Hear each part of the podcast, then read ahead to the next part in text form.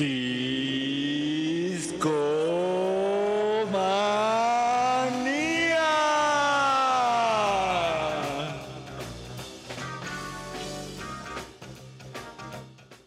¿Qué tal? ¿Cómo estamos amigos y amigas esta noche?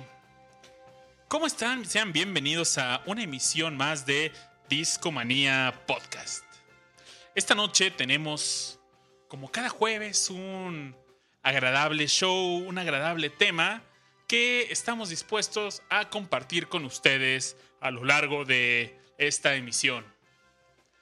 Como es tradición, me acompaña mi buen amigo Mr. Pink Floyd, alias Richard Kaufman. ¿Qué es ah, no que es al revés? ¿no? ¿Qué es la que hay, amigos? Un gusto estar aquí de regreso a la ciudad, a la lluvia y a Discomanía. Oigan, quiero mandarle un abrazo a, a las personas que nos escuchan en vivo en mixler.com diagonal discomanía los jueves, que es cuando sale al aire esta transmisión. En vivo, por cierto. Y pues bueno, por supuesto que le mandamos un abrazo a Sofía Aranza Morán, a Kimón Ibarra, a Leonel RNFR. También tenemos a Daniel Lina, que se está conectando para escucharnos en Mixler. Y también hay gente por ahí que es un poco tímida, que no les gusta registrarse, pero también les mandamos un abrazo a, a todos ustedes que nos escuchan en Mixler en vivo. Y por supuesto, si nos escuchas en iTunes también, te invitamos a que participes en el chat que tenemos en Mixler. Se pone bastante bueno el show. Y Y los invitamos a que el próximo jueves, después de que nos escuchen en su, en su dispositivo de podcast favorito, eh, sintonicen en vivo. Vale la pena, se pasa bien. seguro, seguro. Oye, Richard, cuéntame de qué vamos a hablar esta noche, porque está sonando una de mis canciones favoritas de este músico. Y qué delicia de... Esta línea de bajo es increíble, ¿no? Esa línea de bajo tiene una historia que voy a hacer casi al final de hoy. Así. Sí. Eh, pero, para empezar a tirar pistas, hoy vamos a hablar de alguien que, que desapareció, que murió, y casi 30 o 40 años después salió, volvió a la Tierra. Yo pensé que íbamos a hablar de Aure, pero, pero no, Aure no tiene No. 40 años. Ahora hubiera resucitado más rápido. Sí, Pero- Aure es todopoderoso. En tu honor hacemos este programa. Va. Tienes otro intento, Babis. Murió y volvió a nacer. Murió y volvió a nacer Goku. Jesús. Jesús. No, amigos, amigas, hoy vamos a hablar de, yo diría, de unos grandes eh, músicos, compositores, eh,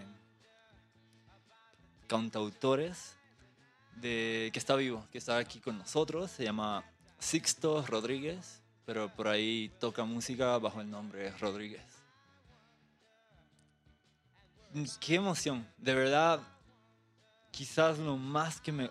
Además del gran cuento que hay detrás de Rodríguez, Su historia es fascinante. increíble. De- ca- literalmente es casi increíble, imposible de creer. Porque tú dices, es imposible que esto pase. No. Es, eh, cuesta aceptarlo. Pero es un gran autor. Creo que es de las mejores letras que, que he leído. Sea poesía, literatura, canción. Rodríguez tiene un, un, un don. Aquí en la mesa de Discomanía tenemos un par de disquitos. Eh, pues bueno, ya les diremos eh, a lo largo del programa el título de estos discos, pero tenemos toda la discografía de él y cabe en una pequeña maletita. De hecho, fueron dos discos. Fueron dos discos, la extensa discografía de Rodríguez. Una pequeña discografía, pero dejó un gran legado, inspiró a muchas personas, inspiró, se dice que incluso a países, Inspiró movimientos, movimientos y... ¿Cuándo empieza esta historia, Richard? ¿Quieres que empecemos a hablar de, de este gran tipo? ¿Cuándo nació? Nace, él tiene 74 años nació en el 1942. Pronto cumpleaños, pro- ¿Y el 10 de- ¿Cómo es el...? pronto cumple 75 años ¿En qué lugar se enamoró de ti? en Detroit. Michigan. Pregúntale. Nace en Detroit, Michigan, de, de padres mexicanos. Son padres, sus papás eh, emigraron a los Estados Unidos de México, son mexicanos. Entiendo que esto pasó por ahí de 1910, 1915. Claro, porque en Detroit estaba comenzando muy fuerte la industria automotriz, el desarrollo de- del Midwest de Estados Unidos. Y la industria se está desarrollando, no solo en la automotriz, en un- eh, economías crecientes. Entonces los papás se, se establecen en Detroit y, y así trabajan en la industria de carros. Por estas fechas es cuando inicia el movimiento de la Revolución Mexicana. Recordemos que inició un 20 de noviembre de 1910. Entonces, pues, los padres de Rodríguez, Sixto, Sixto Rodríguez, se pronuncia así, ¿no, Richard? Sixto Díaz. Y... ¿Qué tal? No sabía eso que escaparon la revolución. No hice el cálculo de años, pero sí, es cierto. Cuando nace Rodríguez en el 42, hagamos cuenta que, que Detroit va a llegar a su punto pico en población en los 50 y, y en una población 85% blanca. Esto es importante porque hay tanta migración a Detroit de mexicanos, de negros, de, de todas partes de Estados Unidos y empieza a crearse un- una discriminación muy fuerte. Hay disparidad en los sueldos, hay trabajos de muy mala paga para los no blancos y esto aumenta la criminalidad, lo cual va a marcar mucho la lírica de, de Rodríguez. Oye, lo curioso es que, pues, Detroit está en el mero norte de Estados Unidos, ¿no? Es muy frío, muy frío en invierno. Son una tierra fría, está muy cerca de Toronto y...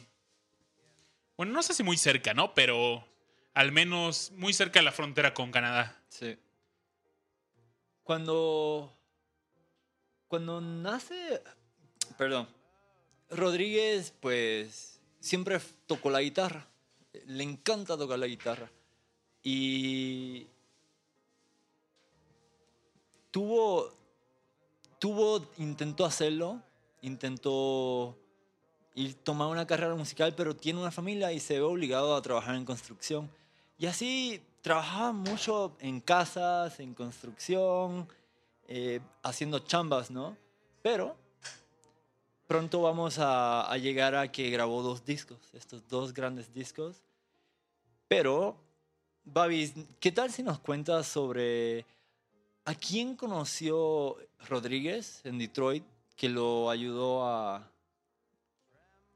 a sacar su primer sencillo? Antes de sus dos discos tuvo un sencillo. Pues bueno, esto se remonta un poco a finales de los años 60, cuando había una agrupación que se llamaba los Funk Brothers.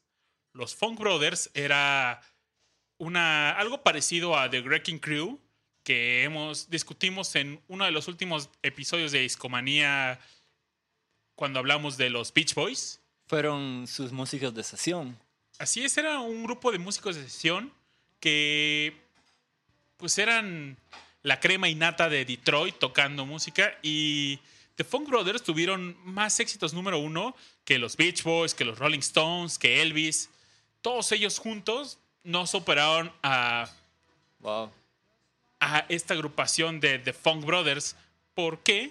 Porque eh, ellos prácticamente tocaban en todos los álbums de una, eh, una disquera que se llamaba Motown. Uh, Motown, eso es importantísimo ese sello. Sacó de los mejores eh, músicos afri- africa, africaamericanos.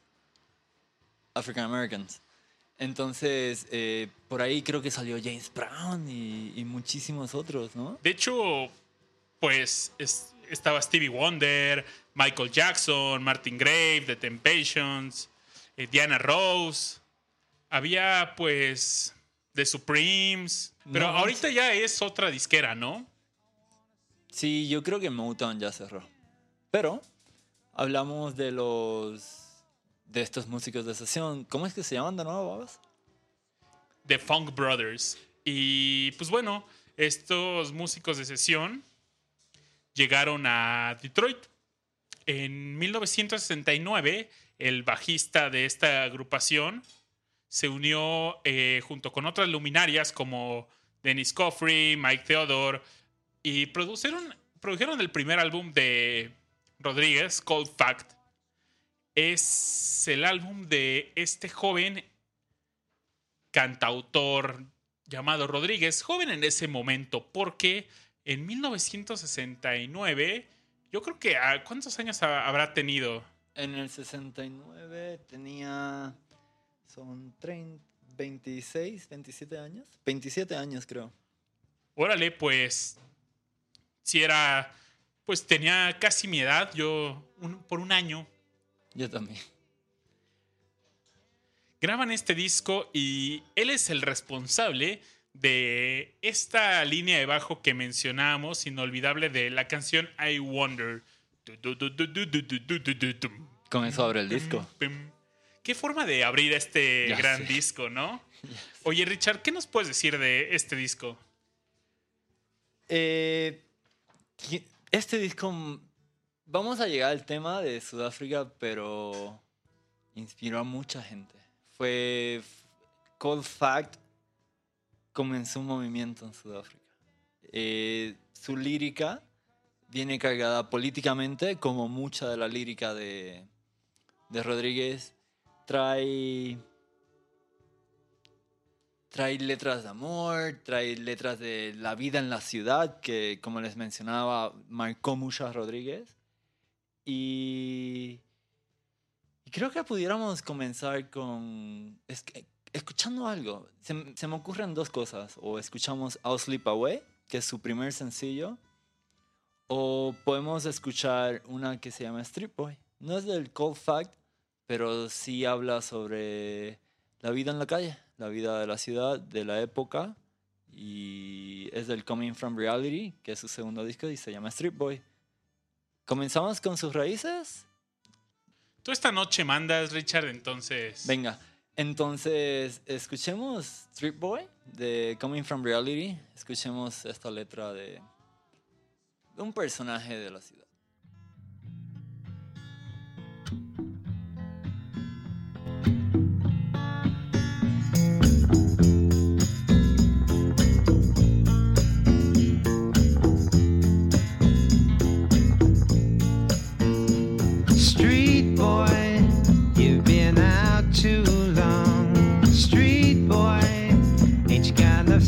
To go home? Street boy, you're gonna end up alone. You need some love and understanding, not that dead in life you're planning. Street boy.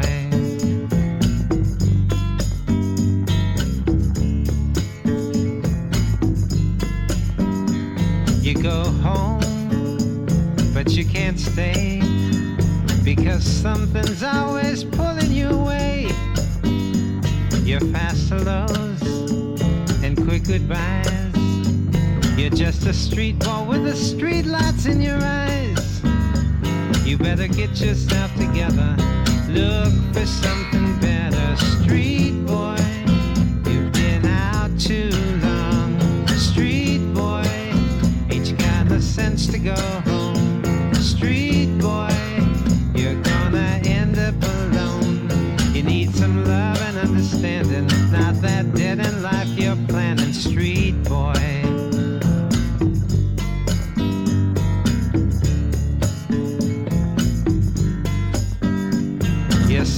says that every week you just come home to eat and go to sleep. And you make plans you never keep. Because your mind is always in the streets. You better get yourself together. Look for something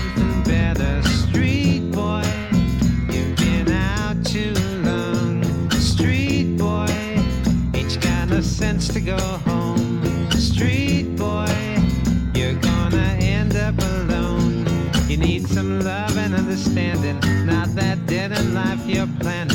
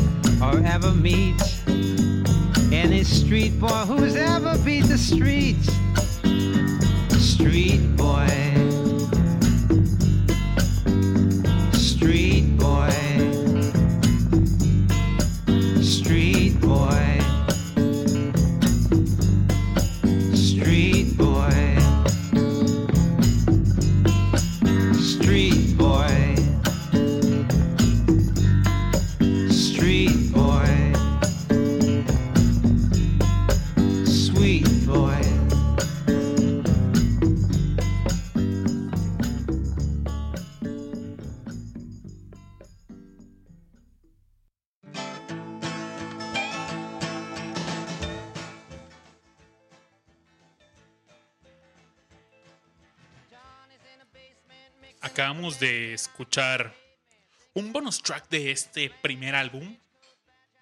Coming from reality. del segundo álbum, perdón, perdón.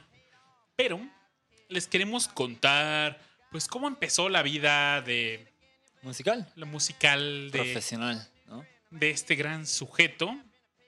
Y, y esto empezó con una disquera que se llamaba Impact Records.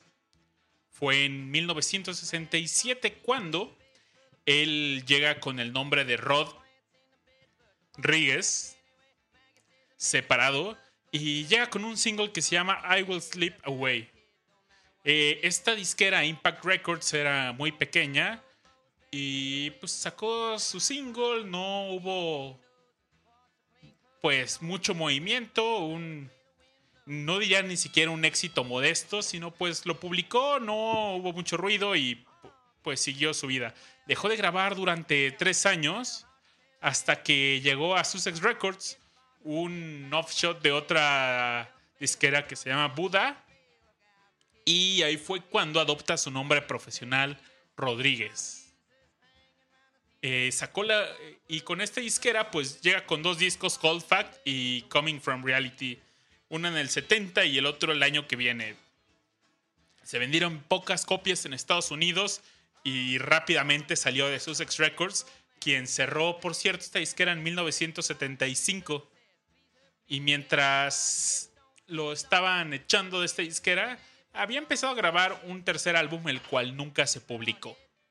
Richard, tú nos querías contar un poco sobre estas disqueras, ¿no?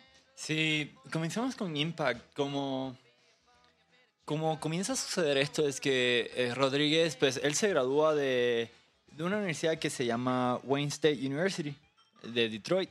Entonces, creo que fue de filosofía, Sí, ¿cierto? de es. filosofía. Entonces, pues él sí le quería entrar a la escena de la música, a intentar una vida profesional como músico.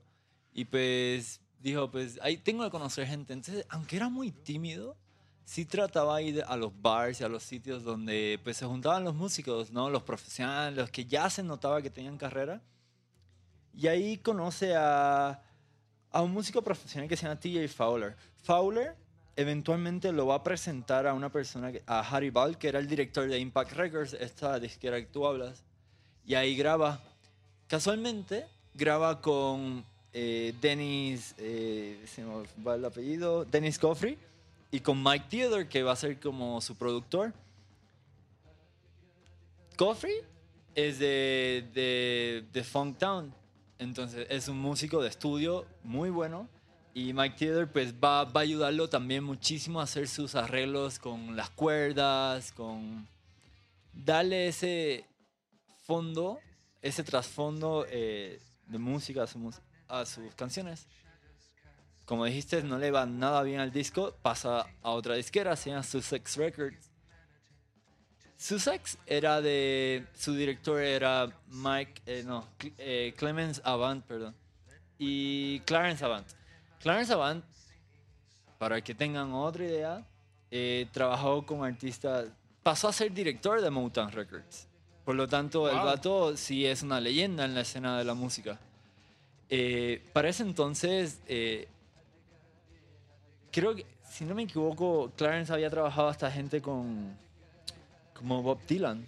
Eh, En el- eh, hay documentales donde mencionan eso. Entonces dice, ah, de todos los artistas con los que yo trabajé, eh, sin duda el, mejor fue Rodríguez. Graban eh, Cold Fact, eventualmente van a grabar Coming From Reality y luego se, se acaba. No hay éxito, tal cual lo cierran. Cierra, lo, lo sacan de su disquera poco después de, de sacar eh, Coming From Reality y años después cierra Sussex. Hoy en día creo que el catálogo lo tiene Warner. El catálogo no sé. Sí, me parece que lo tiene Warner. Ok. Eh, ¿Qué me dices de este álbum? Personalmente yo siento que estaba adelantado a su época. Por ejemplo, tenemos Sugar Man, que es una gran canción y tiene un sonido psicodélico. Justo pues hablamos que llega el sargento Pimienta y empieza toda esta onda psicodélica. Y... Pero está adelantando. Me encanta cómo termina Sugar Man. Y empieza esta voz vibrosa y con un trip muy chido, similar a lo que hizo Led Zeppelin con Whole Lotta Love un año más tarde. Sí, es cierto. Usa, usa. Es muy loco porque usa teclados, usa congas, usa. Usa violines. Muchos instrumentos. Sí, tiene un trasfondo bien, bien cool. Esta disquera tenía Oye, me problemas económicos fuertes, ¿no? que el catálogo lo tiene Universal. Ah, Universal, Sí, órale. Sí, sí, por ahí me, me están educando. Eh, Había problemas de varo en esta disquera, ¿no? Y por eso cerraron. sí, de hecho, Pero había una pequeña irregularidad en, que es muy importante. muy importante en los discos, lo que ocasionó que pues Rodríguez no pudiera cobrar ninguna regalía de sus canciones. Si vemos el sello que trae el disco, eh, pues como todos los sellos salen los nombres de las canciones y también salen los nombres de, pues, de los autores, ¿no? De los compositores. Y aunque el artista que aparece presentado en el disco es Rodríguez, ninguna canción está atribuida a Sixto Rodríguez, ni a Rodríguez, for that matter. Están atribuidas a, a varios nombres los únicos que hacen referencia al de él son Six Prince, Prince, Sexto Príncipe, Jesús Rodríguez, que quién sabe quién sea. Jesse era su hermano. Eh, como decíamos, Rodri- ah, el nombre de Rodríguez viene porque él era el sexto hijo de una familia. De su familia. Entonces, Six Prince era eh, pues un alias que él se dio.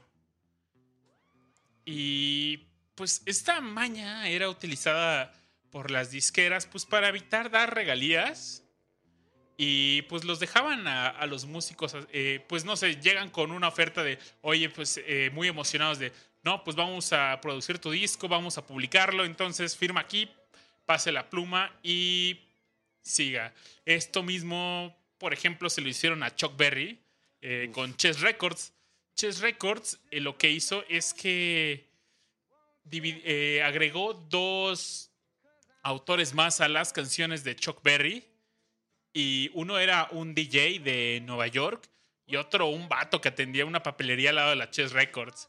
Entonces, pues al momento de pagar regalías, se distribuían entre tres y, Y no caía nada para acá. y pues sí, a Chuck Berry se lo chamaquieron y por ende también a Rodríguez, también era el payolazo. Es triste y es irónico lo que le pasa en Sussex porque graba su segundo disco y en su segundo en Coming From Reality hay una canción que se llama Cause de mis favoritas y hay una hay una parte donde dice Cause I lost my job two weeks before Christmas y tal cual como dice la canción dos semanas antes de Navidad lo sacan de Sussex. Wow, qué feo es el desempleo en... Qué feo es la ironía. O sea, es que era la lírica. Escribía sobre la clase trabajadora pobre, que se fajaba mucho, que le echaba ganas y, y le discriminaban, las trataban mal. Babis, ¿qué tal si escuchamos cosas? Se me hace muy apropiada para concluir esta parte donde lo corren de, de Sussex, donde sus álbums no son nada en Estados Unidos. Y regresando, veamos qué tal le va en otros sitios del mundo. Me parece bien, pues vamos a escuchar esta canción del Coming From Reality.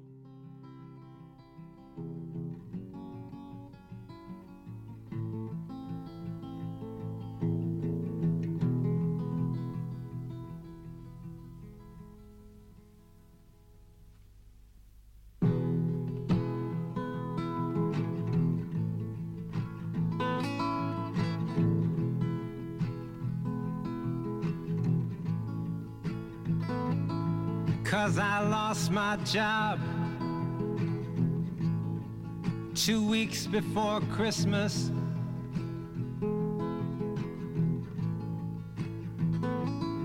And I talked to Jesus at the sewer. And the Pope said it was none of his goddamn business.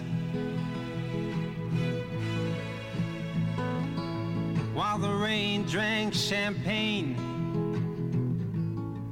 My Estonian archangel came and got me wasted.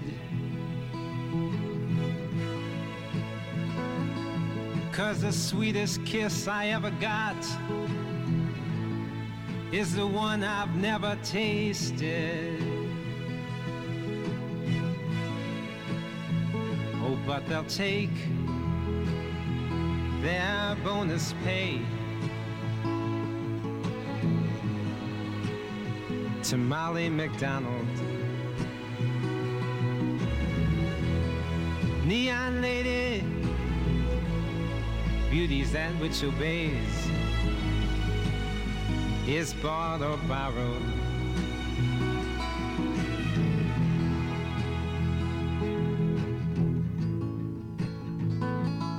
Cause my heart's become a crooked hotel. Rumors.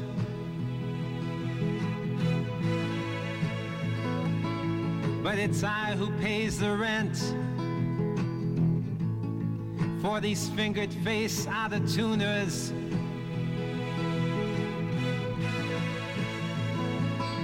And I make 16 solid half hour friendships every evening.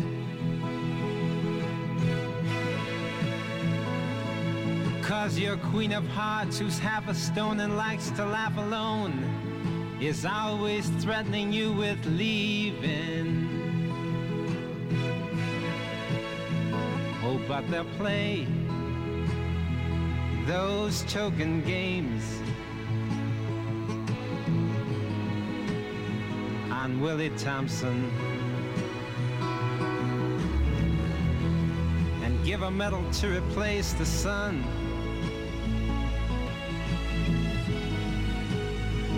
Mrs. Annie Johnson.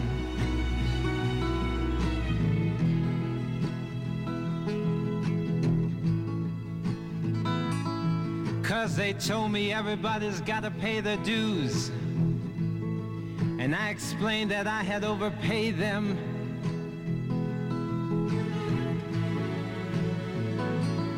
So overdue, I went to the company store. And the clerk there said that they had just been invaded. So I set sail in a teardrop and escaped beneath the door sill.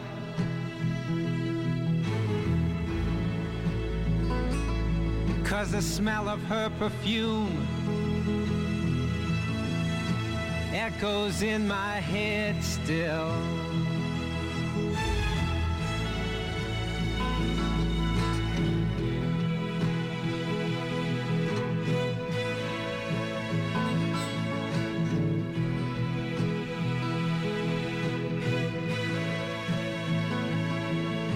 I see my people trying to drown the sun in weekends of whiskey sours.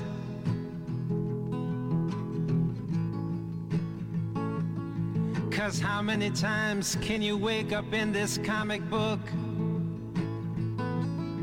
and plant flowers?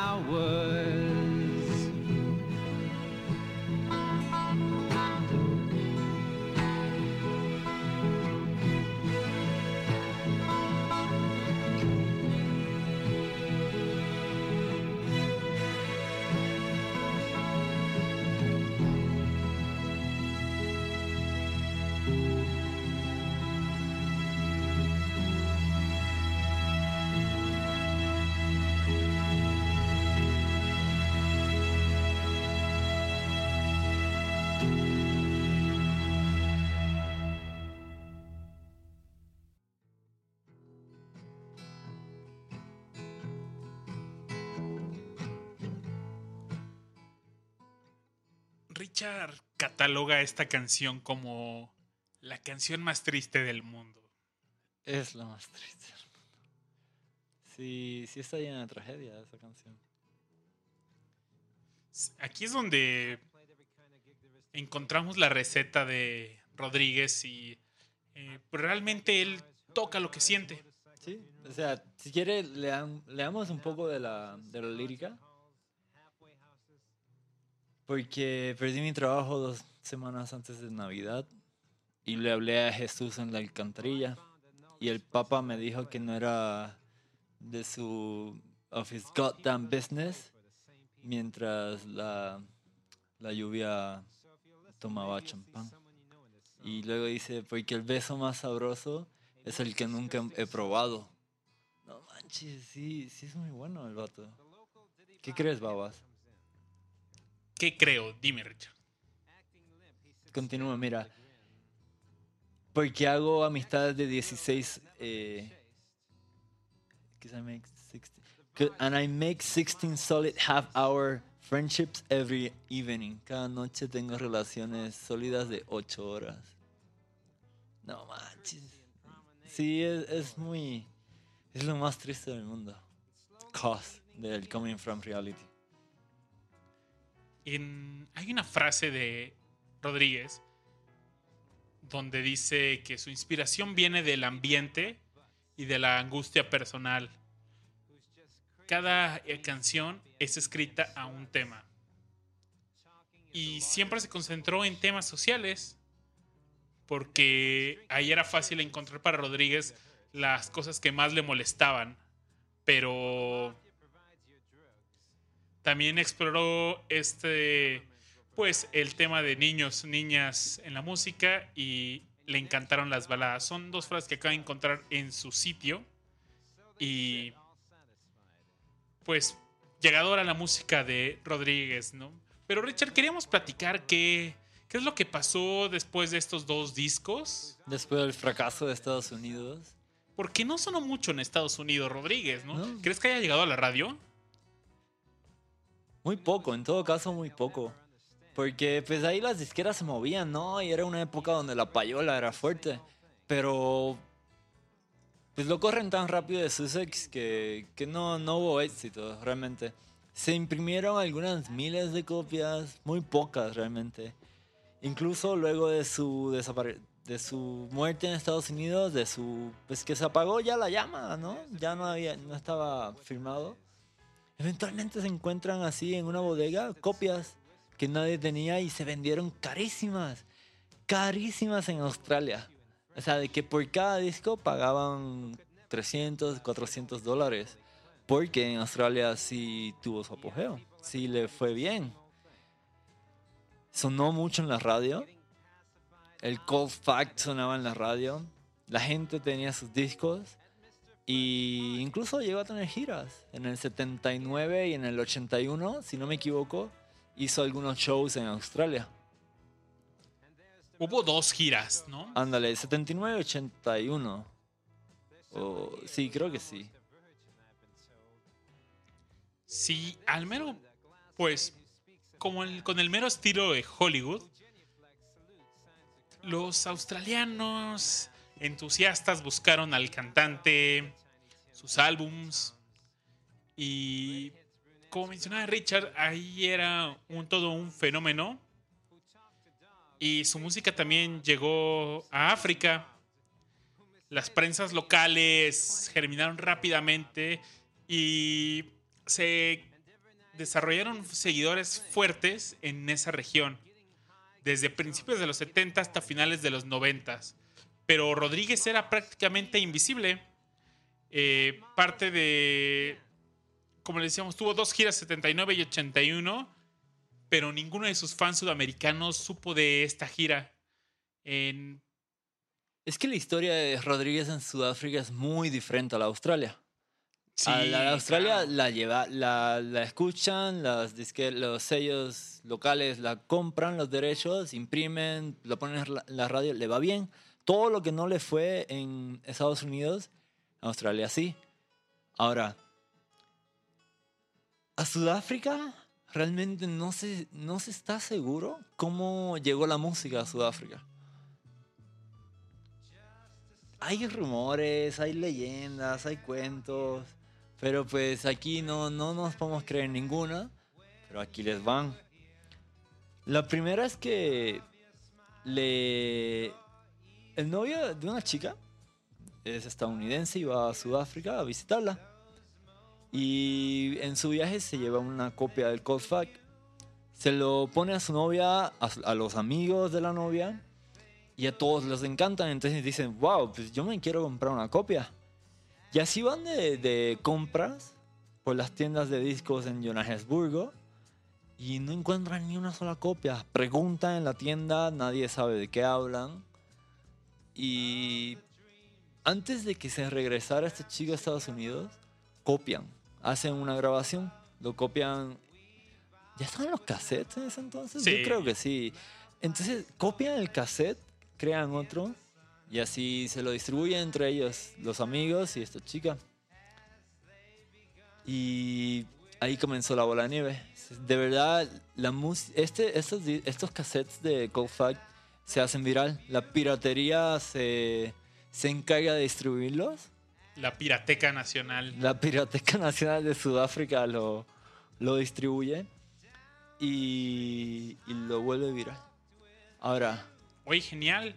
Esto fue por ahí de los 80, ¿no, Richard? ajá, exacto. Pues en esa época, pues probablemente en varias casas había una tornamesa. El ¿qué estaba sonando en ese momento? Pues la gente tenía buen, pues le- había adquirido un buen gusto de la música de Bob Dylan, de los Beatles, que había sonado una década antes. Y a los fans en esta región les agradó en particular una canción que se llama I Wonder. Es de mis favoritas. Y hay una frase que fue bastante controversial en esta canción. Porque dice, I wonder how many times you had sex. ¿Y cuántas veces, en español es, cua- eh, yo me pregunto, yo me cuestiono, cuántas veces has tenido sexo? Y toda la que sexo, y toda la, la canción es como, y yo me pregunto. Y pues bueno, en ese entonces hablamos de una generación que fue bastante conservadora y sobre todo en los años de los 70 en, en Sudáfrica. Y hubo en ese momento pues una, un movimiento... África, eh, Sudáfrica, perdón, no África. Sudá- estamos ya busqué el dato, el cassette llega en, los, en el 70, pero lo empiezan a lo empieza a distribuir luego oficialmente AMM Records en el 1971. Ese disco llegó a un momento muy oportuno a Sudáfrica porque en- para entonces estaba el apartheid, que era este, ¿cómo digo? Era un control social, cultural, fue un sistema de segregación racial que había en Sudáfrica que duró mucho, eh, duró hasta 1992. Muchos que se conocen un poco la historia de Sudáfrica, pues quien finalmente llevó el, el movimiento que acabó esto fue Nelson Mandela, que pues muchos lo conocemos. Eh, apartheid, pues en afrikaans, que es la lengua que hablan en Sudáfrica, lo que significa separación, tal cual, y así le llamaban. Querían apartheid. conservar el poder para la minoría blanca en esta región, ¿no? Ándale, porque Sudáfrica era como una colonia de, de Holanda, si no me equivoco. Entonces, eh, pues sí, había, era, había una minoría blanca que tenía poder y que lo, se lo quería quedar. Se quería quedar el, poder y ellos estaban en el gobierno. Entonces, pues, se, se, se- solo los blancos votan, está la prohibición de matrimonios entre razas, eh, estaba prohibido hasta tener sexo entre blancos y negros. O sea, es- a ese nivel de ridículo. Eh, no, no, quiere decir que todos los blancos estaban a favor de esto. De hecho, había muchísimos blancos que también estaban en contra. Entonces, cuando llega el cold fact de Rodríguez a, a Sudáfrica, llega un momento donde la música que sonaba en la radio estaba muy controlada. Muchas canciones, muchos artistas estaban censurados incluso. Eh, los shows de los conciertos de artistas extranjeros eran ilegales. La música en la radio no. Por ejemplo, Rodríguez sí llegó a sonar en la radio, pero había lírica que estaba prohibida, estaba censurada totalmente. Y estas eran las canciones que movían al pueblo mucho, porque, pues sí, Rodríguez lo escribió sin pensar en Sudáfrica, o sea, no, no se imaginó que ese era el propósito, pero sí tomaron la lírica y la volvieron como, como temas de, la revolución, temas del movimiento. La lírica de Rodríguez fue para los jóvenes de Sudáfrica, fue una guía, una luz inspiradora que pues los llevó en, para todos estos conf- conflictos que, tuve, que tuvo esta región y guerra, por ejemplo, la, la, border, la, la- la Border War que siguió. Oye, la música fue tan inspiradora como en las, en las tropas de Estados Unidos en Vietnam. Los inspiraba, pues no sé, era como cuando escuchaban el himno nacional tocado por Jimi Hendrix. Ándale, o cuando, cuando les hacían shows así, eh, Elvis Presley, un- sí, sí, tal cual. ¿Viste que te mencioné que, que no sonaban sus canciones? Ujú. Más allá de que estaban censuradas, era básicamente imposible de que sonaran. ¿Sabes por qué? ¿Te imaginas cómo puedes hacer que sea imposible que algo suene? No, ¿cómo? no todas las canciones están censuradas, por lo tanto, algunas sí, algunas no. Pues esas que no, agarraban todas las estaciones de radio, eh, pues no, no querían permitir que ningún, ninguno de sus DJs, ni de maldad, ni porque querían escuchar esa canción muchísimo, por- ni por accidente pudieran tocar esas canciones. Lo que hacían era que agarraban el disco de vinilo y donde estaba la- esa canción, agarraban, no sé, digamos, una llave Lo rayaba. y los rayaban, pero solo esa pista. Así le pasaban en zigzag completo, todo alrededor del disco, solamente esa pista. Entonces ya no había forma que la tocaras. O sea, estaba destruida, esa pista estaba destruida. Y cuando vas a las, a las discotecas, pero en sentido de biblioteca, pero de música, en Sudáfrica, Están esas copias rayadas. Ándale, puedes encontrar de esas copias rayadas que, que tenían las estaciones de radio. Y pues sí, o sea, no había forma. Si tenías el disco, bueno, pues chido, lo podías escuchar en tu casa. Pero en la radio no iba a sonar nunca. Oye, ¿y qué pasaba con la gente que quería saber más de Rodríguez? Por ejemplo, hoy es bastante fácil. El Escuchas, internet, escuchas una banda nueva y pues llegas y puedes entrar a Wikipedia y obtiene, ahí puedes ver su discografía. Google lo tienes a, a, A un pues, clic. A un clic de distancia, lo tienes desde el teléfono. Eh, pues no sé, la información ahorita es muy accesible, pero en ese entonces pues no teníamos internet como humanidad y pues eh, la gente tenía un deseo por saber más sobre Rodríguez y fue un deseo no correspondido porque pues como no encontraron información llegaron muchos rumores y uno de ellos era de que él había muerto, que se había suicidado y pues rumores sin fundamento. To- eh, realmente por una falta de información acerca de él.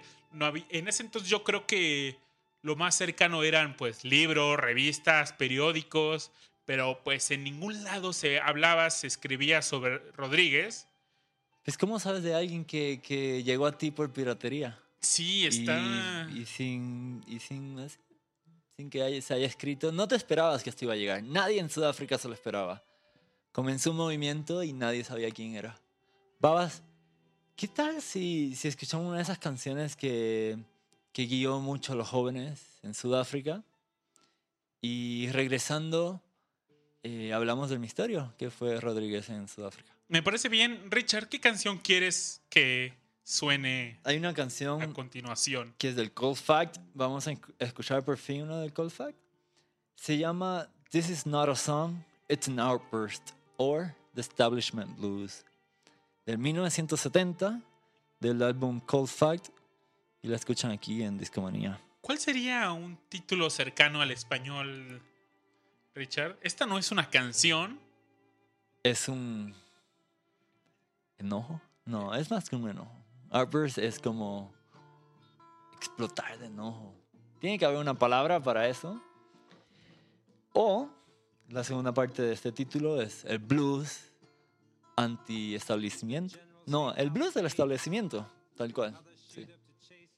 Vale, pues con esa presentación tipo Universal Stereo seguimos con la siguiente canción. No se vayan.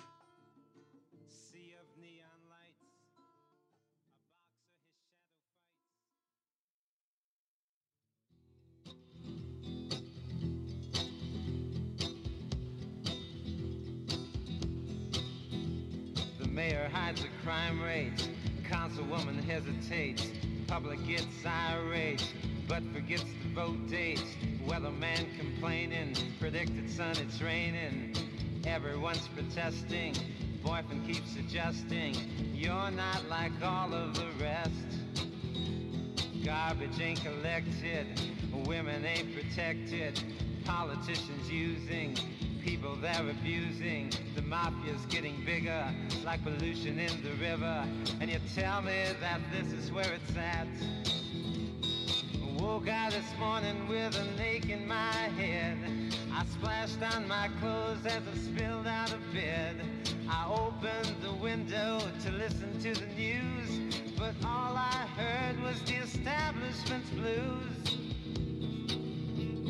Gun sales are soaring, housewives find life boring, divorce the only answer, smoking causes cancer, this system's gonna fall soon to an angry young tune, and that's a concrete cold fact.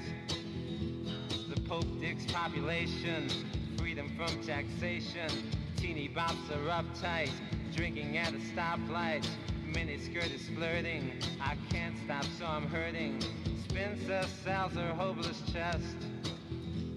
Adultery plays the kitchen. Bigger cops than fiction. The little man gets shafted. Sons and money's drafted. Living by a timepiece. New or in the Far East. Can you pass the Rorschach test?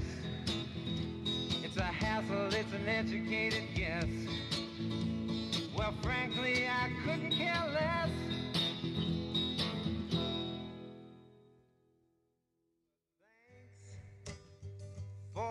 time, then you can me. Richard está cantando en, con mute esta canción que tenemos de fondo, Forget It. Pero, ¿qué tal les pareció la canción que acabamos de escuchar? Sí, estaba bien bluesy y. Es buenísima. ¿Te gusta, Babas? Definitivamente. Se llama This is not a song, it's an outburst or The Establishment Blues. Y tal cual, o sea, habla. Es que todas las canciones de Rodríguez comienzan con un golpe. Con lírica fuertísima, pero increíblemente bien escrita. Dice: The mayor hides crime rates, councilwoman hesitates, public gets irate. Esta es mi parte favorita. El público se enfurece, pero se le olvida votar el día de la votación. No manches, cosas así. Era ese tema político y Sí, sí, sí, sí. pues después de esto eh, platicamos que Rodríguez desapareció, la gente no sabía qué pasó con Sixto Rodríguez y lo que en verdad pasó, él estaba trabajando como obrero en la industria de demolición, de construcción y estaba tirando casas, construyendo casas. Tenía que hacer dinero, tenía una familia, tenía tres hijas. Él vivió una familia, una vida, ha vivido una vida humilde, Muy humilde, aún la vive. Hoy día sigue vive viviendo en Detroit. y vive en la misma casa que Sí, sí, vivía hace 40 años cuando publicó este disco. De hecho, esa casa la compró por 50 dólares. Sí, leí eso y me pareció Yo quiero una casa por 50 dólares. Y Compraría no, dos. Ni la renta, ¿no? Pues, ¿para qué? Pero. Pues sí, él se retiró de. Se resignó ya, ¿no? A esta- en- para el 71 de, de, de esto de la música. Iba a ser, pues, a trabajar como obrero, a, ma- a- a- pues, a seguir su vida. Hay una persona muy importante que llegó más tarde a la vida de Rodríguez. Y es una persona que tenía una peculiaridad que era que lo apodaban con el nombre de Sugar Man o solo Sugar. Sugar, porque su apellido, y esto es pura coincidencia, amigos, es Sugarman. Entonces, pues, Seger, Sugar, Seger, Sugar. Y por ahí le apodaron Sugar. Y pues, en Sudáfrica, que, que Rodríguez con su canción Sugarman, pues le quedaba muy bien. Era un dueño de, de su tienda de discos.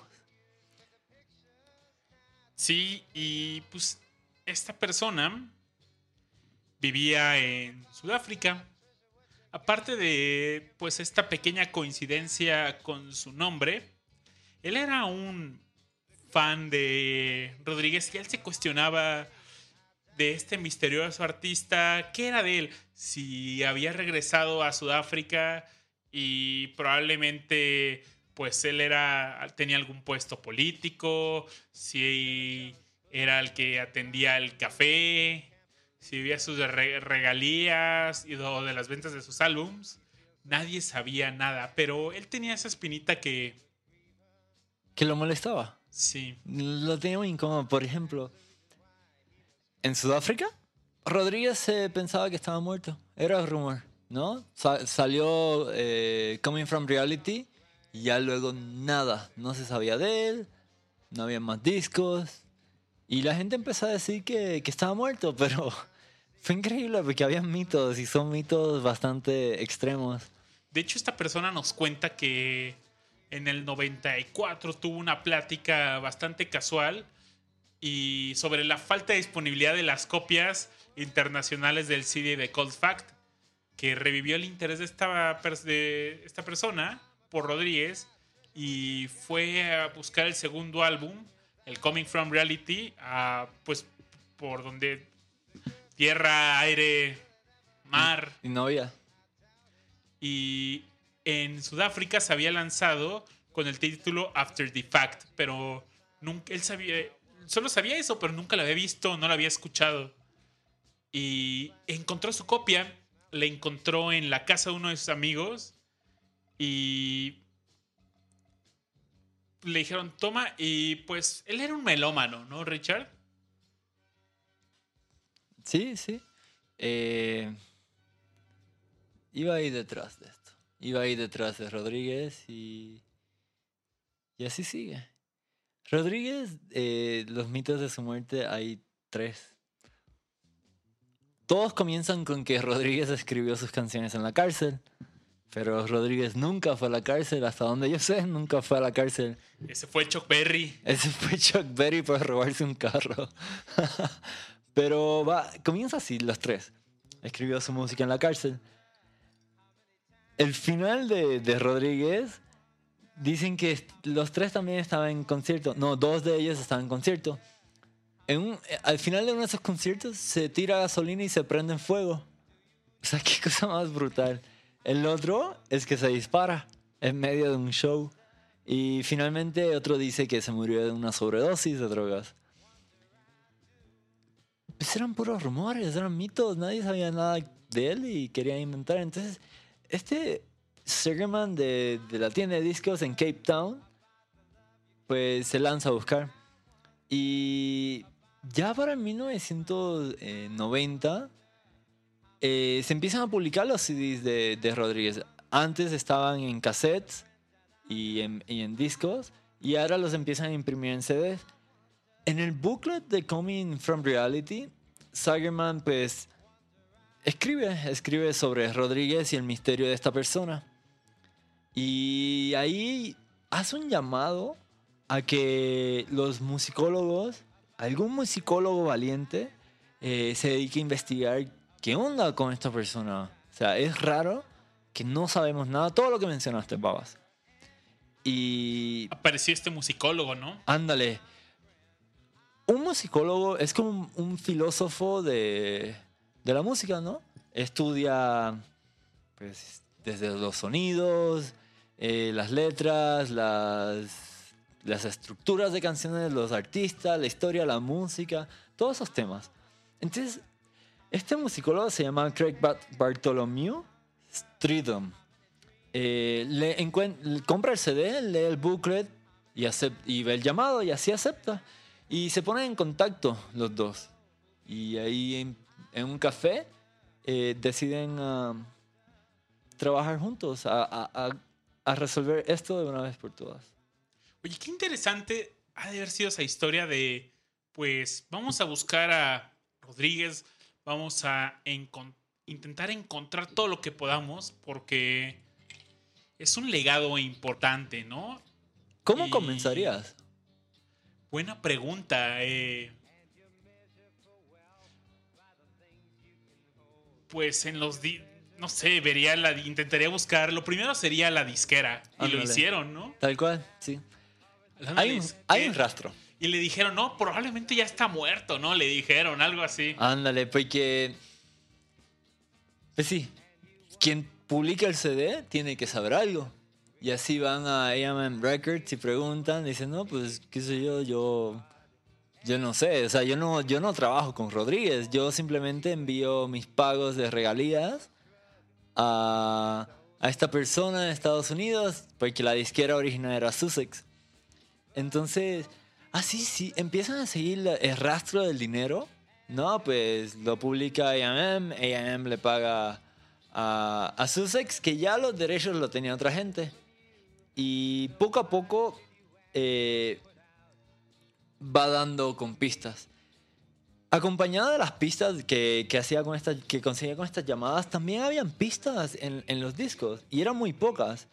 O sea, tal cual cuando se, imprimían los CDs, los vinilos, los cassettes, pues estaban estos nombres que ni siquiera era el de Sixto Rodríguez. O sea, en ninguna, en ninguna parte menciona ese nombre. Sí hace referencia a, a lugares. Por ejemplo, hay una canción, ahora se me escapa el nombre, pero dice Born in the Troubled City. In Rock and Roll USA. Y pues dice, ah, Rock and Roll USA. O sea, pues al menos en Estados Unidos. Y luego hay otras canciones que dicen Tallest Building, ¿no?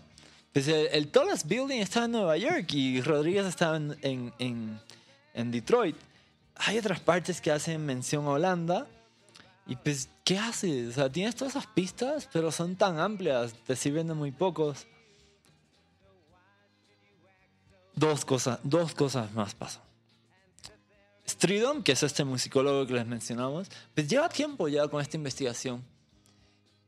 Y un día en su carro, escuchando el Cold Fact, está escuchando específicamente Inner City Blues, se da cuenta que hacen mención a, a otro sitio que se le había pasado. Nunca, nunca había caído en cuenta que era el nombre de un lugar.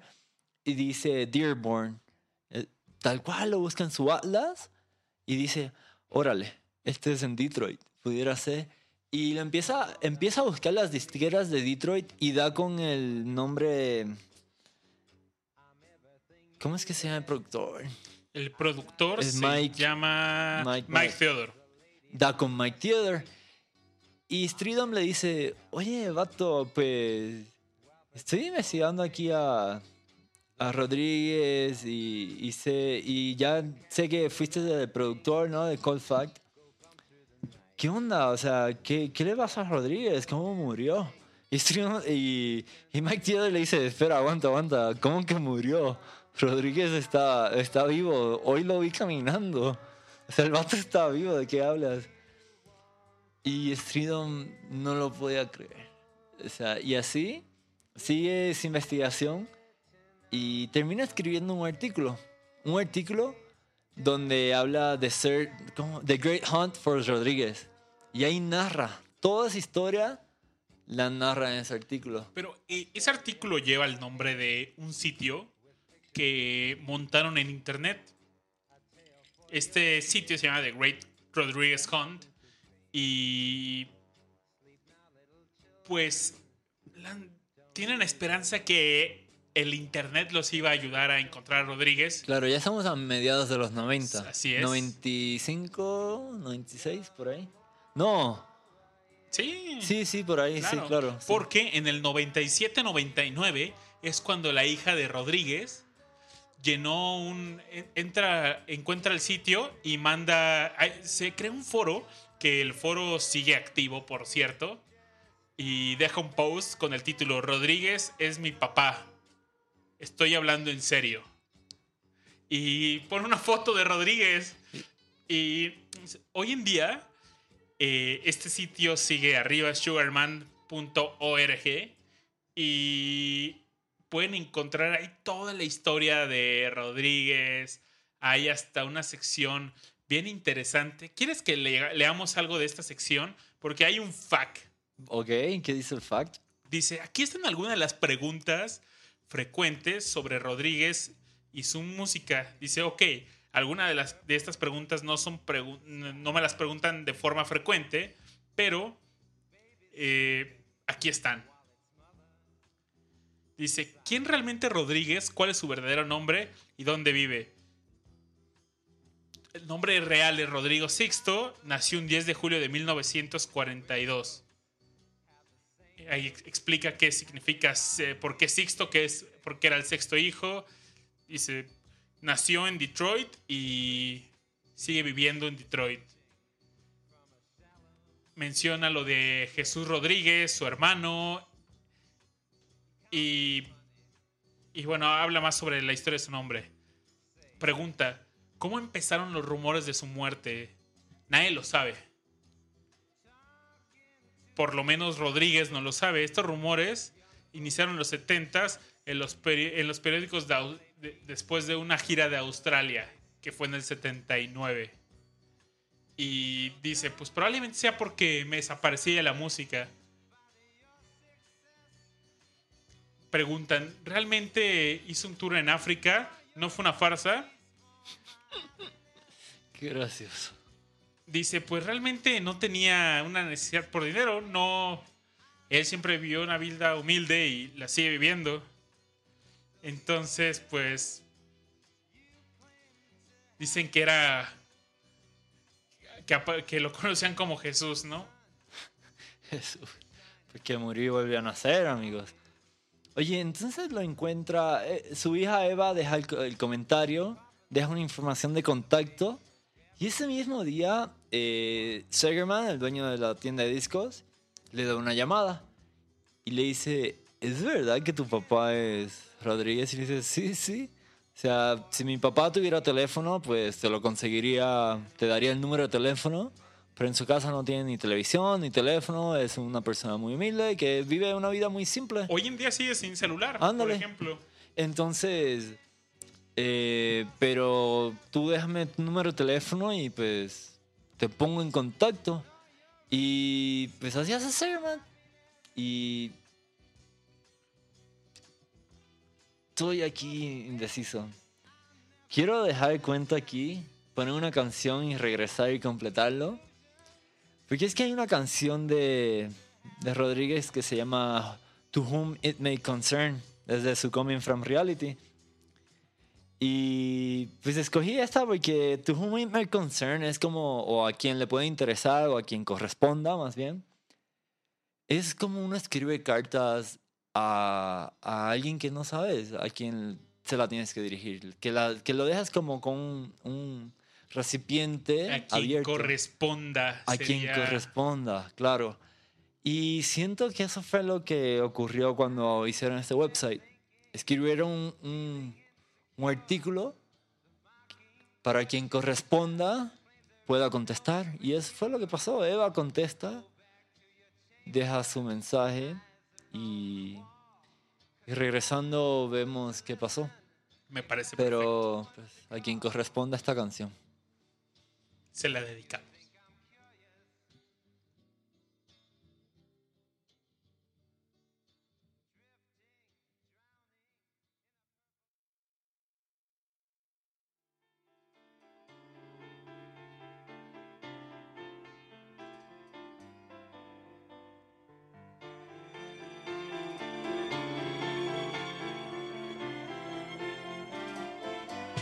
Don't sit and wait.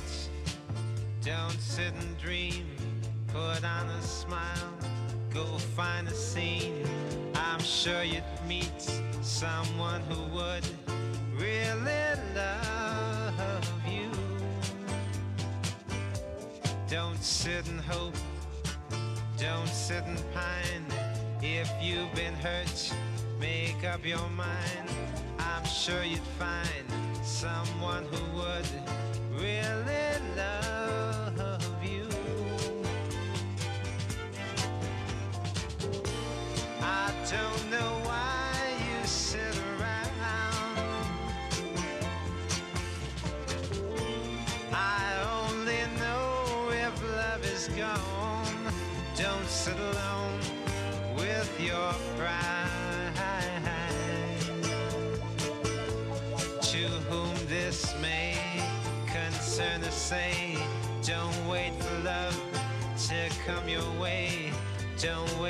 time, make up your mind and make it happen. I don't know why you sit around. Da, da, da, da. I only know if love is gone. Don't sit alone with your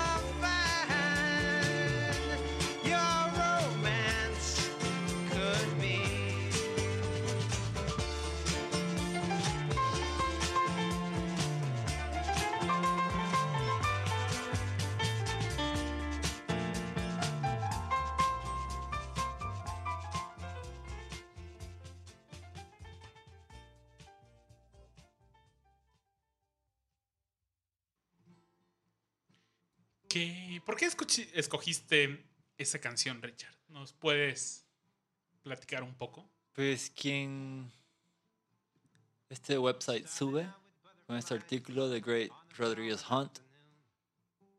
Y pues cayó en, los intertubos, en el mar cibernético, como una carta en una botella, para quien corresponda. A ver quién puede contestar esto. Y así llega Eva, contesta, deja su información de contacto y se ponen. Y Sugarman la contacta. Sugarman, el, el de la tienda de disco, tengo que hacer la diferencia porque es que suena muy, muy similar a, a, a este apodo que le dan a Rodríguez a veces. Pero además, pues, Rodríguez tenía un lado donde su letra era muy romántica. Quizás mi canción favorita de todas, de su discografía, se llama I Think of You. Es hermosa.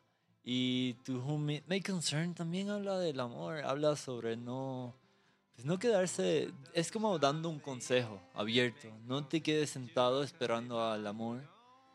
Sal y búscalo, lo vas a encontrar. Y tómalo como un buen consejo mío. Y sí quería presentar ese lado de Rodríguez. O sea, no, no todo es político, no todo es sobre la ciudad, no todo es de... Pues sí, no todo es triste. También tiene su cocoro. Ándale. Pues regresando, continuando el desenlace de este misterio. Ya llevamos, ¿cuánto? Desde el 71 y esto va a ser ya para el, casi el 98. 98, 97 más o menos Son- por ahí. Desde son que 27 años. O sea, 27 años que, que no, no, no se sabe Rodríguez. Y de momento, una noche, a las 1 de la mañana en Sudáfrica, eh, Stephen Shagerman eh, recibe una llamada. Y cuando contesta, no lo podía creer. Le estaba hablando Rodríguez. Le dice, hola, ¿puedo hablar con Stephen Shagerman? Y él dice, ¿sabes? En su cabeza, ¡ah, la mierda! Es el mismo vato, del- es la misma voz de- del álbum. O sea, y dice, wow, sí está vivo el vato. Lo encontramos.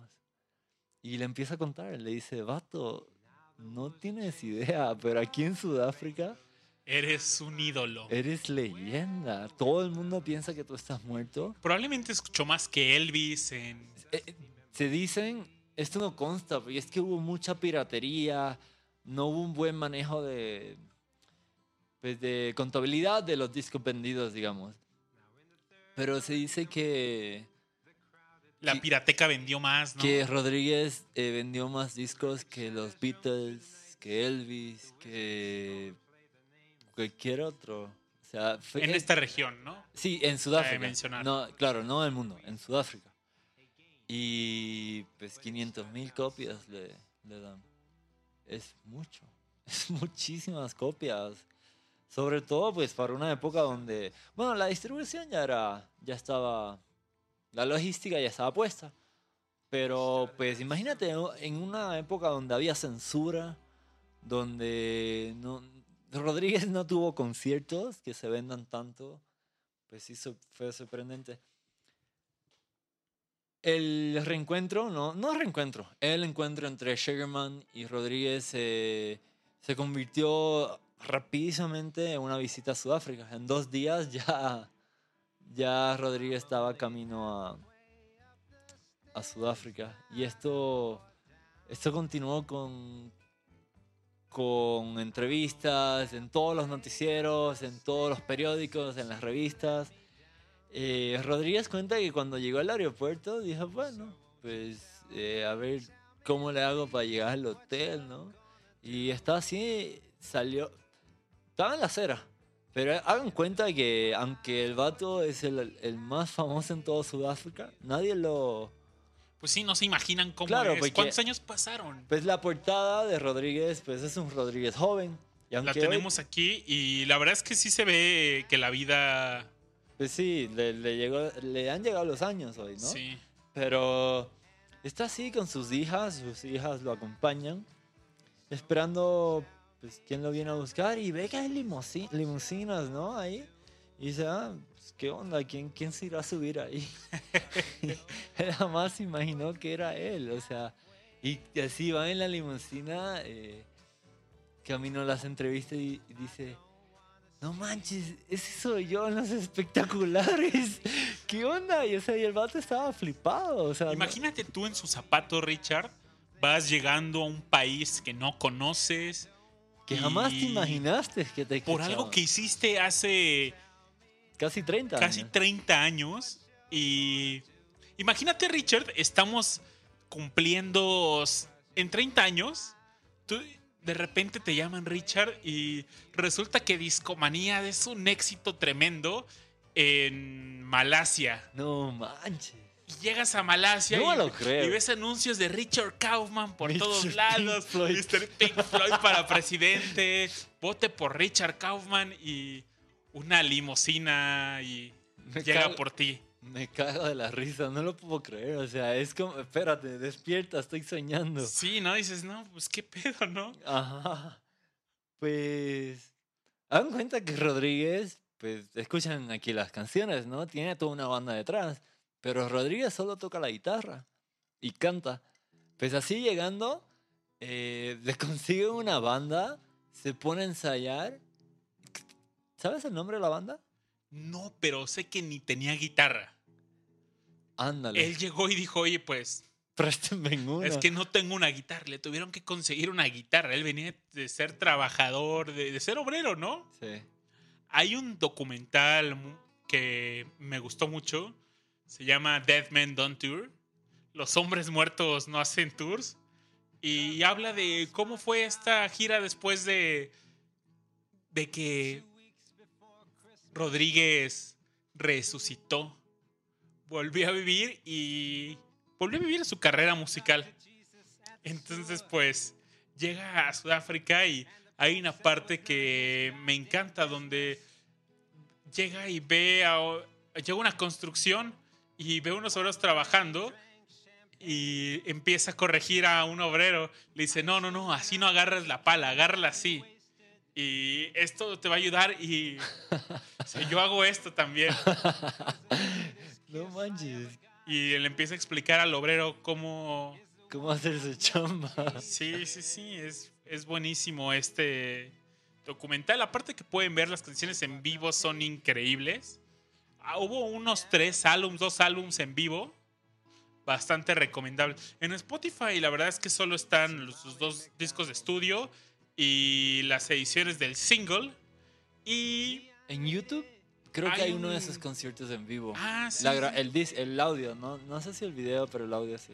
Y hay un 7 pulgadas que salió en el Record Store Day del 2010 que trae Inner City Blues y I'm Gonna Live Till I Die.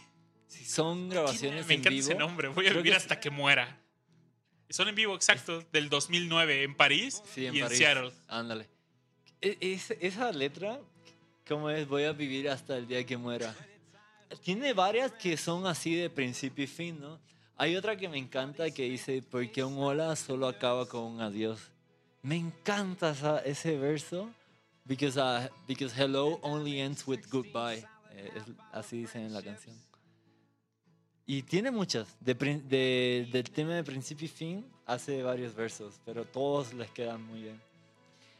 Va, pues está en Sudáfrica, toca seis shows. Seis shows que se venden completos. Completos. Y en su primer show, al principio del episodio de este episodio de Discomanía, te dije: Con esa canción de I Wonder te voy a hacer un cuento al final. Cuando, cuando Sugarman, cuando, perdón, Rodríguez sale, va a salir en público por primera vez a su primer concierto, eh, dicen, empieza a tocar la banda, empieza a tocar el bajo. Solo el bajo, solo el bajo. No está todavía Rodríguez en, en- en tarima. Y así empiezan a aplaudir. Y de momento sale Rodríguez, que no trae su guitarra, está frente al micrófono y no puede decir una palabra. Y así estuvo 15 minutos porque la gente no dejaba de aplaudir y gritar. Todos de pies, todos, todos. Y Rodríguez no podía decir nada, era abrumador. El, el shear era abrumador. Y seguía el bajo. Hasta que en una, después de Rodríguez esperar tanto, empieza con su, guitarra. Y ahí, ¡boom! Se cae, se quiere caer todo. Por fin está Rodríguez tocando, está aquí, el vato está vivo y lo estoy escuchando. Hagan, imagínense ustedes ese sentimiento de su artista favorito que tiene tanto significado. Más allá de que te encanta la música, es que tiene significado. Jurabas que estaba muerto, que jamás lo ibas a ver en vivo y de momento está frente a ti. Es, es increíble, o sea, de verdad es para ser escéptico. Es, ¿De verdad es este el vato? Y sí, tal cual, seis shows completamente vendidos. Que fue el comienzo de, de revivir a Rodríguez, porque murió, Sudáfrica lo había matado, y de momento el vato regresa. Y pues, lo demás es historia, amigos. Una pregunta muy similar a la que te hice hace rato, Richard. Nuevamente, en Malasia eres famosísimo en el 2050 y te enteras que hay historias donde dicen que estás muerto. ¿Y qué pasó con esos de discomanía? No, pues Rush, Se drogaron. se quedaron en el viaje. Estaban escuchando a Pink Floyd, culpa de Richard. Y ahí quedaron. Murieron en un accidente automovilista. Se estrelló una avioneta. La avioneta de Laure. En la avioneta de Aure nos, est- nos Aure, estrellamos todos. Ahora se electrocutó con un Wii, con un Nintendo Switch. Uy, qué buena canción suena. Sí, de fondo tenemos Can't Get Away. Pero Born in the troubled city, in rock and roll USA. Como me encanta. Es que hay pedazos, hay tantos pedazos de sus versos que, que me los recuerdo. Se me han quedado. Y soy muy malo para, para las líricas, amigos. No, ¿ya escribieron? dicen que, Yoga, yoga, yoga, que yoga. moriste haciendo yoga. Hice tanto yoga que me convertí en gallo. Yoga, yoga, yoga, yoga, yoga, yoga, yoga, yoga, yoga, yoga, yoga. ¡Gallo! Saturé el micrófono. Pues esa fue la historia de el buen Rodríguez. Y sigue siendo su historia, por supuesto. Sigue siendo historia. Tengo ganas de escuchar I Wonder, ya que la comenta- Es mi comentamos. canción favorita. De verdad, no sé si estoy entre Sugarman y I Wonder. Depende pero con qué queremos cerrar hoy, Babi. Sí, pues vamos a escuchar a I Wonder. Por, y no es Pan Wonder. Padunts. I Wonder Woman. Vamos a escuchar I Wonder. Que. Ya me decidí. Es mi canción favorita. Así suena en Discomanía. Vamos.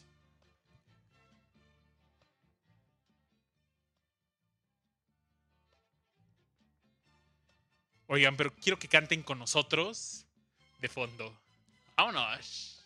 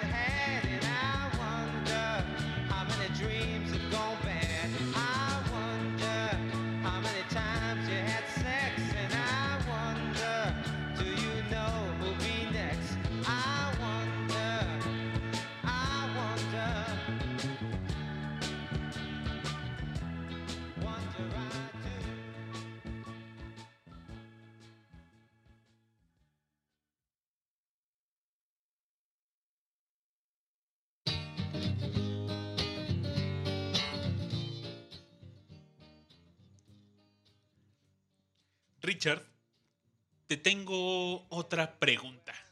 Muchas. Es que eres sabio. Ahora es sabio. Y no está Aure que. que nadie es más sabio que Aure. Está en espíritu. Amén. Si Rodríguez solo fue famoso en Australia, Nueva Zelanda, Sudáfrica, ¿cómo es que tú y yo estamos hablando de él hoy en Discomanía? Pues de la misma forma que yo me enteré de, de Rodríguez, creo que se enteró todo Estados Unidos de nuevo y el resto del mundo. Y es que para 2002 sale un documental que se llama Searching for Sugarman. Es la historia que le contamos hoy en breve sobre cómo Sugarman publica su disco, se muere en Estados Unidos, llega a Sudáfrica y el misterio que es en Sudáfrica y, y cómo lo descubren de nuevo. Este documental es buenísimo, se llama Searching for Sugarman, es de un director eh, sueco y tal cual gana el Oscar, todo el mundo lo ve, todo el mundo dice, wow, ¿qué onda con este vato? Que sobre todo los de Estados Unidos. Dicen, ¿qué onda con este vato que estuvo al lado de nosotros, que nos enseñó su música hace tiempo y hoy nos estamos enterando? Y, y es cuando por fin se lleva su reconocimiento que siempre debió de haber tenido, que mucha gente que trabajó cercano con la producción de sus discos no entendieron por qué no pegó, por qué no funcionó. Porque muchos dicen esto fue mejor que Bob Dylan, esto fue mejor que cualquier otro cantan- cantante de folk. ¿Qué onda? Y yo vi este documental hace como unos dos años y me enteré de Rodríguez. ¿Babis tú? Yo este documental lo vi en, en Netflix publicado, pero nunca lo vi. Y siempre quise verlo con el... Y ahora y yo pasamos un montón de, pues, de veces ese documental y inclusive había un montón de vatos que nos lo recomendaban y no lo vimos nunca. El que vi fue el de Dead Man Don't Tour. Se lo recomiendo. Estaba en Spotify ese documental que tú nos mencionas, Richard, ¿no? Pero creo que lo acaban de quitar. eh, Perdón, En en Netflix. en Netflix, sorry. Se me cruzaron los cables. Está, estuvo en Netflix, aún eh, lo pueden comprar en otras plataformas. Hay una que se llama Filming Latino y ahí está 24 pesos o 25 Ah, pesos. qué chido. eh, alquilarlo. Creo que tienes varios días para verlo, pero está muy barato. Vale, vale la pena verlo. Ya no está en Netflix, en Filming Latino lo pueden conseguir. Eh, Órale, el de Dead Man Don't Tour yo lo vi en. Lo pueden poner en YouTube y sale, dura una hora. Es un documental que salió en televisión. nice. Pues. También los invito a que vean entran al sitio oficial sugarman.org. Ahí en la sección de archivos está...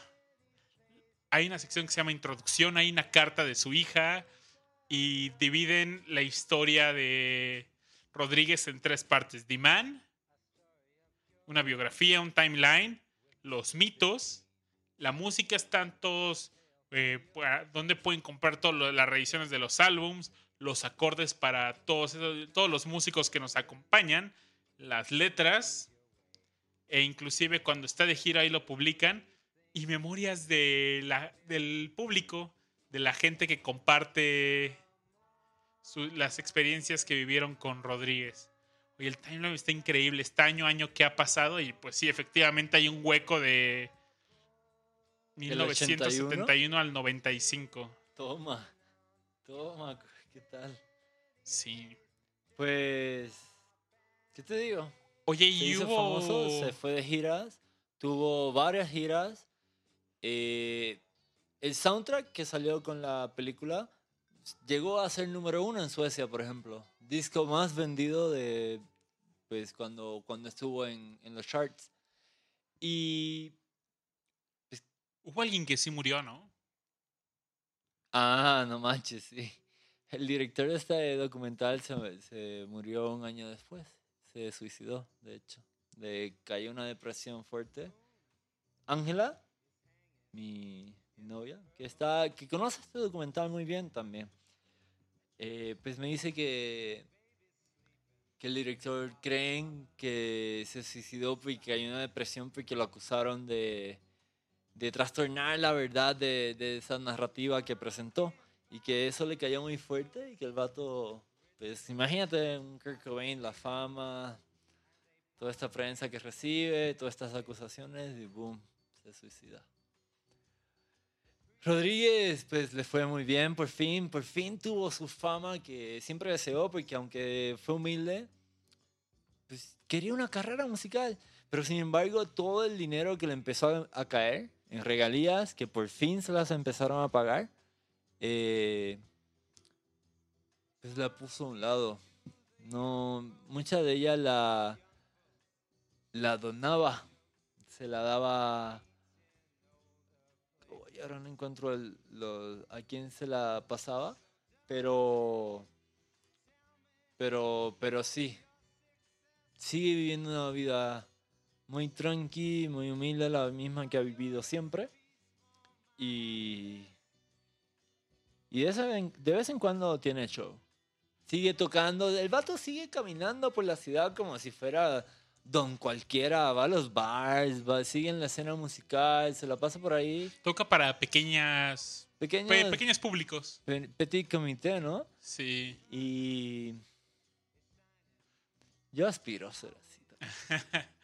Oye, Pero cuando me digan en Malasia, quién sabe, quién sabe que me vuelva loco.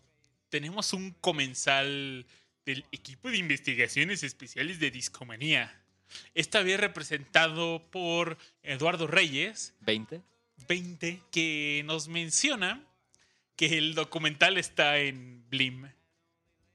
Órale. no, no sabía, está en Blin. Y en y- claro video. y en claro video, está muy informado Eduardo Reyes. No sé si si lo pueda ver en Blim, no. ¿Cómo se consigue eso? ¿Por- ¿Es una app o algo así? Te registras como Netflix, Ah, es yo. Netflix, ándale. Ahí véanlo, está bueno. De verdad, no se lo pierdan, no lo busquen en la pirateca. Búsquenlo en, en- en los medios formales. También lo pueden encontrar como en Mix Up y por los discos que yo compré Claro, los conseguí ahí. Sí, se vende. Y sí, es accesible ese documental, ganó un Oscar y Es bueno, es muy bueno. La narrativa es increíble. Oye, Babis, conclusiones. conclusiones. ¿Qué te llevas del. ¿Cuál? A ver, antes de qué te llevas. De esos dos discos, ¿cuál es tu favorito? ¿Y In por the Cold qué? Fat. ¿Por qué? Ah, por I Wonder. No sé, bu- bueno, sí, pero las canciones de este álbum Cold Fact me encantan. Está Sugar Man, Crucify Your Mind, eh, Forget It es muy buena. eh, Jane Speedy, que estamos escuchando de fondo. Y por supuesto, Sugarman. Yo les confieso, conocí a Rodríguez a través de, una playlist que un día me recomendó Spotify. Esta playlist fue inigualable.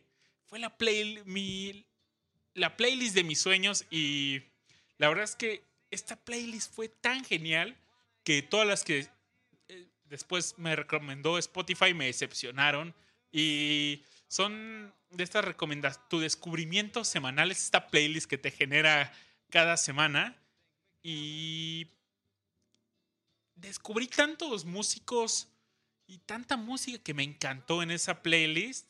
Algún día les platiqué, ah, la tengo guardada por ahí en...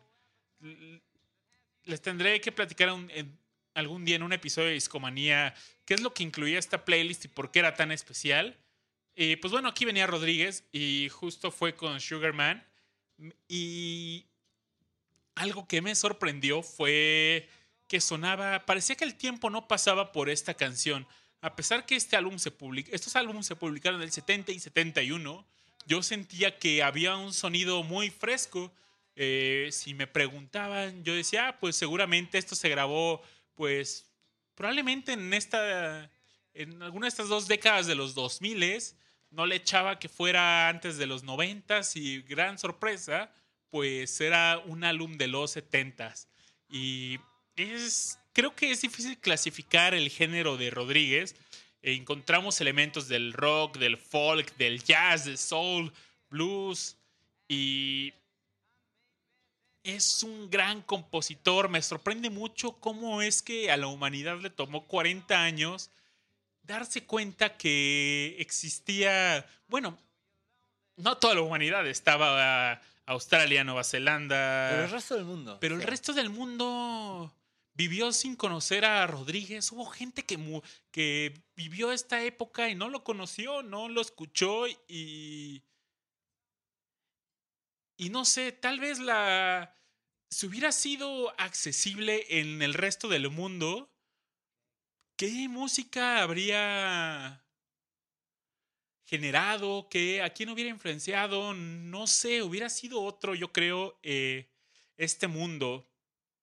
Es lo que me sorprende y, por supuesto, me fascina su historia de cómo el gran ídolo que fue en, en Sudáfrica, los movimientos que en espíritu lideró, fue, Fue un verdadero legado. sí, y sobre todo, algo que, pues yo como usuario activo del Internet, algo que me fascina también es, pues, cómo revive, ¿no? A través de este sitio y me recuerda cuando yo hacía mis páginas de Geocities, donde pues hacía mi página de Chabelo y, y es como si Chabelo me contactara y me dijera, cuate.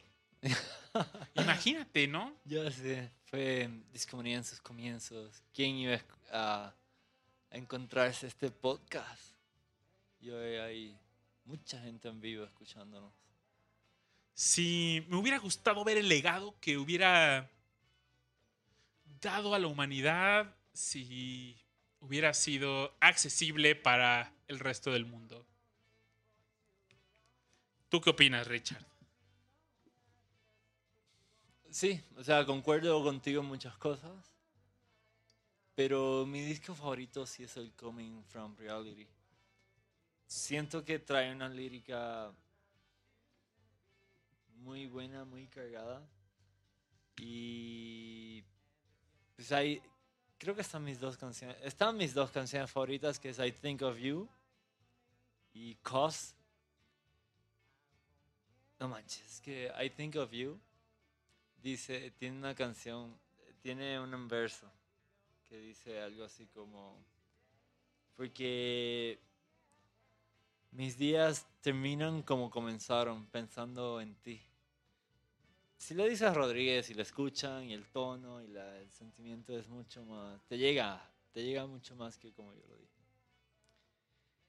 Y es una canción hermosa, se la puedes dedicar a quien sea y y se enamoran. Y, y esta cause, ¿no? Que es, Cause I lost my job two weeks before Christmas. Y no manches, es todo lo opuesto a, a I Think of You. Es una canción increíblemente triste. Pero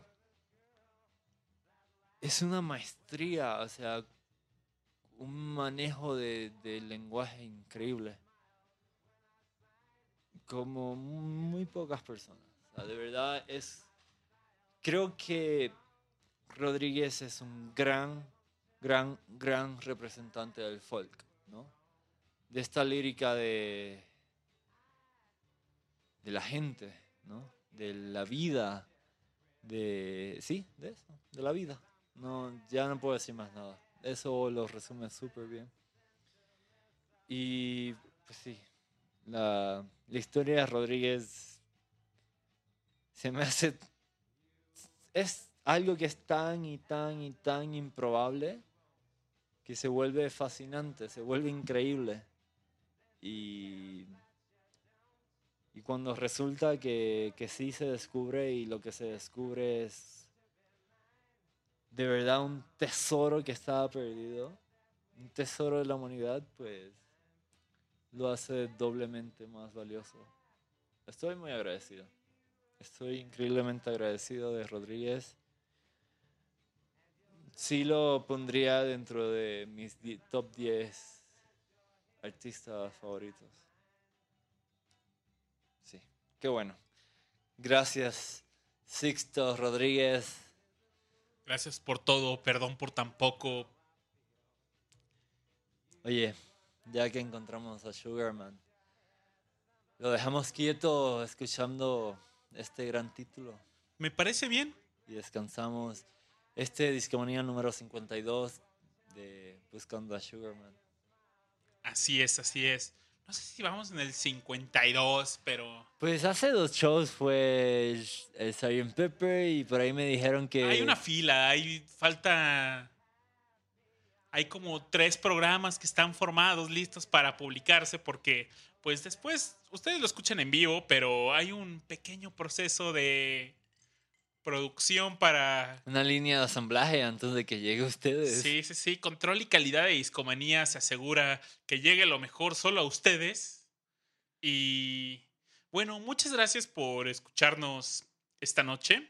Recuerden seguirnos en redes sociales, en, como Twitter, estamos como Discomanía FM. En Facebook estamos como Discomanía Podcast. En Spotify, Discomanía Podcast, todo junto. Tenemos algunas playlists por ahí. Y Y a Babis, ¿cómo te encuentran en Twitter?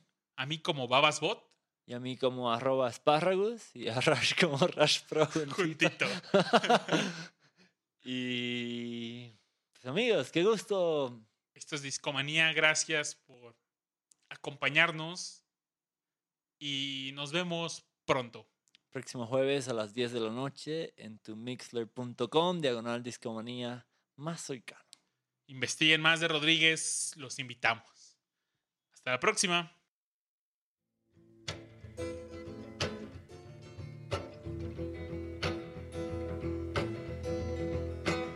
Sugar man, won't you hurry? Cause I'm tired of these scenes. For a blue coin, won't you bring back all those colors to my dreams? Silver magic ships you carry, jumpers, coke,